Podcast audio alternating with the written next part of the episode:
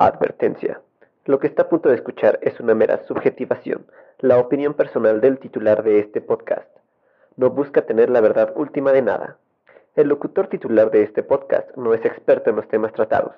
Si usted busca más profundidad y veracidad, investigue por su cuenta, no sea huevón. Bienvenidos a ¿Qué pedo con delectofilia? Gracias.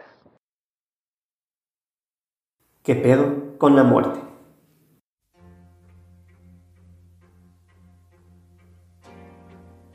La tierra aún tiembla, así lo siente el niño. Eso a pesar de que no fue un movimiento telúrico como tal, fue una multitud tan enorme que destrozó todo a su paso, que en su furia asesina e inexorablemente errática hizo temblar a la misma tierra. Y así como sintió temblar la tierra bajo sus pies, él tiembla más, más al acercarse al cuerpo inerte de su padre. Espera el niño un milagro. Empero, ¿sabrá lo que es un milagro? Seguramente no, pero eso quiere. Quiere que su padre, pisoteado por cientos y miles de otros seres como él, se levante y le dé un abrazo como siempre lo ha hecho. Y al intentar moverlo, hacerlo reaccionar, no puede. Así que solamente se acurruca a su lado para sentir su calor por última vez en su vida. El Rey León, Disney, 1994.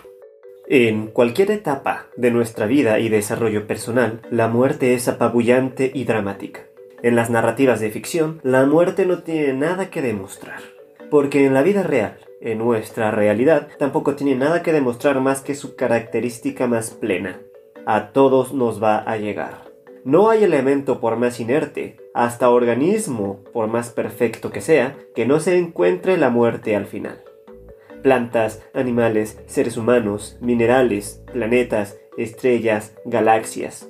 Nada se escapa a la muerte, ni siquiera Dios. O sea, su hijo. Pero ese güey es tan egoísta que no nos quiso dar la fórmula para vencerla a nosotros. Bien mal pedo el güey. Sin embargo, las narrativas, si bien su finalidad principal no es la de enseñar, sí pueden lograrlo. Y así como la muerte es multifactorial y multicolor, las ficciones nos pueden ayudar a comprenderla, a lidiar con ella, nos muestran algunas de sus múltiples significaciones. Si bien tenemos como ligado el concepto de dolor con la muerte, porque la muerte es el fin, ¿y habría algo que pudiera ser comparable en el sentido del dolor con la misma muerte? El inicio, claro está. Al nacer, al crecer, al entrar en cada etapa de nuestro crecimiento, al iniciar la escuela, la universidad, al iniciar la vida en soledad e incluso en pareja, al iniciar un nuevo empleo, un nuevo libro, una nueva película. Con todo esto nos enfrentamos a la incertidumbre. Y esta es dolorosa. Lo desconocido nos es doloroso. Y las lágrimas bien pueden ser literales o no, pero siempre hay una duda. Y la duda conlleva dolor. El mismo trayecto de un punto de partida a un objetivo está lleno de dolor, porque lo único que no cambia y lo único constante es el cambio mismo. La muerte solamente nos trae el final del dolor. En realidad, deberíamos considerarla como un alivio. Pero como nosotros vemos morir a otros, y nosotros somos los que nos tenemos que enfrentar a este proceso de duelo, de cambio, de pérdida, entonces para nosotros es dolor, pero para otros es nada. No es consuelo, no es alivio, porque es el fin, solamente es.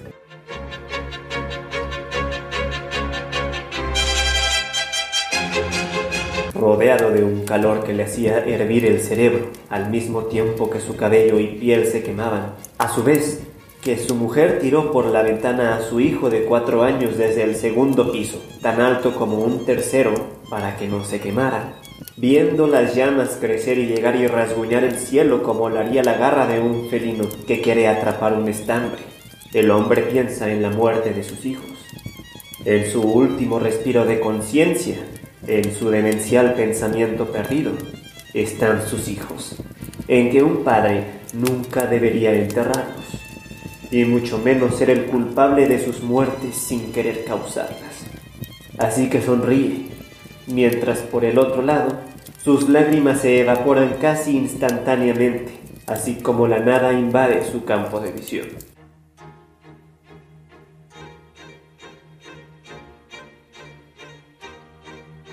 La decadencia de Nerón Golden.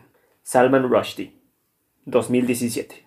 La muerte no es justa ni injusta, no ridiculiza ni reivindica, solamente es. El villano, por más cruel que sea, va a encontrar su final, y el bondadoso, por más bueno que sea, va a encontrar su fin.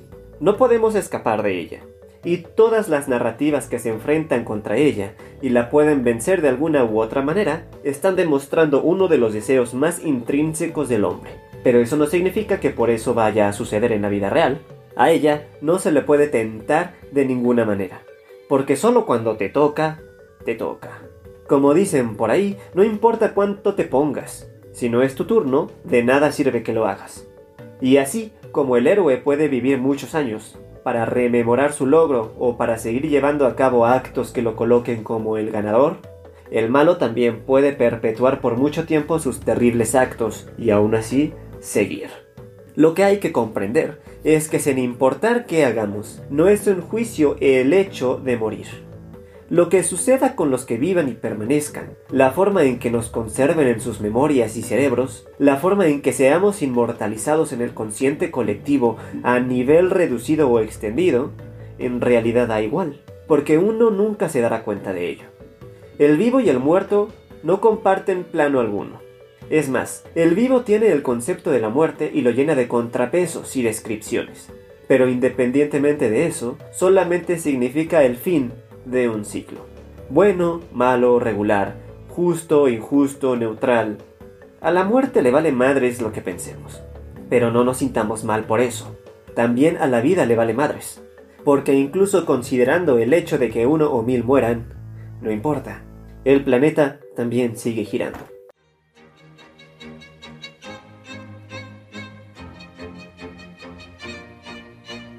La gente se arremolina en medio de un pandemonium musical, vociferil, emocional. La gente se arremolina a su alrededor de la misma forma que el muerto de sed sacía su necesidad con agua putrefacta. El desconocimiento es preponderante. Nadie sabe a dónde ver. Nadie sabe qué escuchar. Todo es alegría y felicidad. Esperanza. La esperanza se mueve entre todos. Una real una que no acepta contrariedades. Entonces, como un trueno, un sonido explosivo lo recorre todo. Silencio. Y luego los gritos, el llanto. Y para acabar, el dolor se instaura como lo hace el partido político a la fuerza.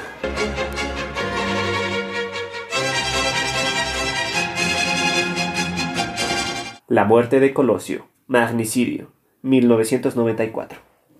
La muerte no tiene un dueño, no es fiel ni infiel, pero sí puede ser causada. Resulta muy peligroso e incluso insensato comparar un hecho de la historia con uno ficticio, pues una novela, una película o una canción son diametralmente diferentes a un hecho histórico. Las narrativas de ficción se forjan a través de la memoria histórica de una zona tan definida como uno la quiera definir local, nacional, internacional, estatal, ideológica y más. Además de ser conformadas también por el imaginario colectivo de una sociedad en específico. Cultura, tradiciones, costumbres, idioma y más. Las narrativas de ficción nos pueden mostrar que la muerte también se puede construir socialmente, tanto como la misma historia puede ser construida y así tomar halos de narrativas de ficción. Considerar la historia como tal no es solamente un hecho acontecido en un momento específico, con determinados actores y determinadas causas y consecuencias. La historia también radica, así como su estudio, en cómo todos esos factores, objetivos y demás son procesados a través del tiempo. Villa quedará asentado como héroe por ayudar a liberar a una nación o como un loco descarnado que violaba mujeres a diestra y siniestra. Maximiliano quedará asentado como enemigo de la nación o como liberal contra un prieto enano que era todo menos reformador. Salinas de Gortari es un político corrupto que, tal vez, no tenga comparación dada su falta de madre, o es un ser muy inteligente que no hizo nada malo a diferencia de nuestros políticos actuales. ¿Los monumentos históricos significan algo en realidad o solamente tienen un significado reaccionario al ser violentados? ¿La desobediencia civil es válida desde la perspectiva del abusado o es insensata desde la perspectiva del privilegiado? La historia como estudio debe concentrarse en dos cosas. Primero, la definición de los hechos comprobables y la concatenación de eventos que sucedieron tanto antes como después del mismo, así como el estudio de las consecuencias en el imaginario colectivo. Y ese imaginario colectivo se lleva a cabo junto con otras ciencias de humanidades que miden la forma en que un evento histórico es o no procesado por el grueso de una población. A final de cuentas, lo que se debe hacer es analizar el evento como tal desde la perspectiva histórica, social, geográfica, temporal, etc. Justamente para no caer en reduccionismos. Y el reduccionismo funciona con cuestiones tan básicas como pensar que los héroes de la nación eran muy buenos, o que si es prieto y enano entonces fúchila, que su Alteza Serenísima a ella se le debe respetar solamente porque siempre estaba ahí cuando le convenía y que la inteligencia política es sinónimo de buen gobernador y de ser un chingón.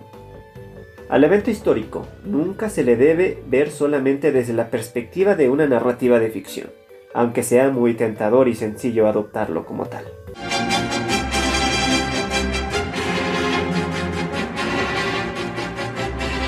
El niño sabía perfectamente lo que hacía, pero los demás no. Los policías que llegaron a la casa de su abuela lo ven de reojo con las cejas arqueadas, con miedo. ¿Cómo pudo haberse confrontado con semejante monstruosidad? ¿Qué gran valor tiene en su corazón? O bien, podría ser también qué tan enfermo debe estar este niño. El forense, sin entender dónde dejó los intestinos, porque definitivamente lo que sus abuelos dicen que su nieto les dio, no es lo que el hombre tenía dentro. No podía ser. Cierra la bolsa sin quitar ni mover la moneda de metal. Tembloroso la toca. Ahí, hundida hasta la columna vertebral del muerto, pues está vacío por dentro. Y le parece ver que el hombre se estremece, incluso sin tener corazón, vesícula, pulmones, estómago, nada. Al irse, el policía ve al niño. El niño inocente levanta la mirada. El policía agradece con un gesto. Y el niño sonríe como pequeño héroe después de haber matado al vampiro.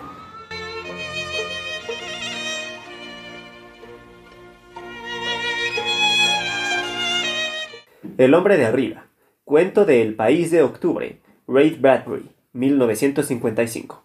La muerte no es vacío, como solemos llegar a pensar y como nos hace sentir al perder a alguien, sino todo lo opuesto. Si hay algún concepto entre todos los que tenemos que tenga alguna cualidad importante de significados, ritos, estrategias, colores, festividades, sabores, olores, causas, consecuencias y demás, ese es el de la muerte.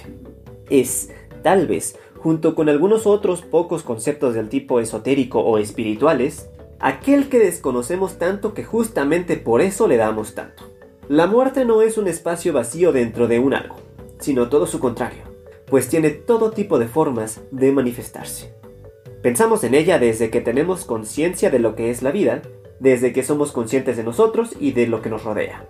Y en la cercanía a ella o en su lejanía, diferentes tipos de conclusiones son a las que llegamos con base en esa experiencia y todas son tan variadas como hay de personas en el planeta. A la muerte la podemos pensar como una persona, un hecho, un destino, un final, algo fuera y muy dentro de nosotros. Y es justamente eso lo que le da su múltiple significación. Es diametralmente opuesta al vacío. En ella están todos los pensamientos de nosotros los mortales.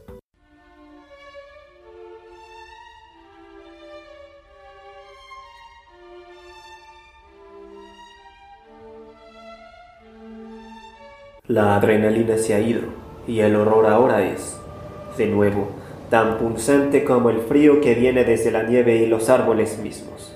La oscuridad apenas es repelida por la fogata, cuyas llamas y fuego no calientan. Y ahí está, frente al fuego, con la mirada perdida, los ojos bien abiertos y una sonrisa macabra. Su guía, su amigo, su hermano mayor. Vio algo en el bosque y ahora luce delgado, acabado, en un trance que lo ha llevado más allá del entendimiento humano. Reza, como si una oración fuera. Mis pies ardientes, mira cómo queman. Mis pies ardientes, la ventisca. Su sonrisa maníaca, su felicidad, las pisadas poderosas, el vuelo y su voz desapareciendo.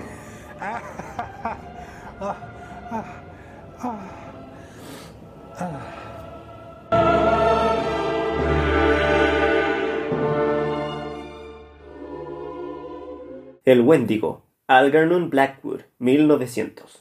Es justamente esta cantidad de información, tanto científica como espiritual, que le atribuimos a la muerte, lo que le da su principal matiz hacia nosotros.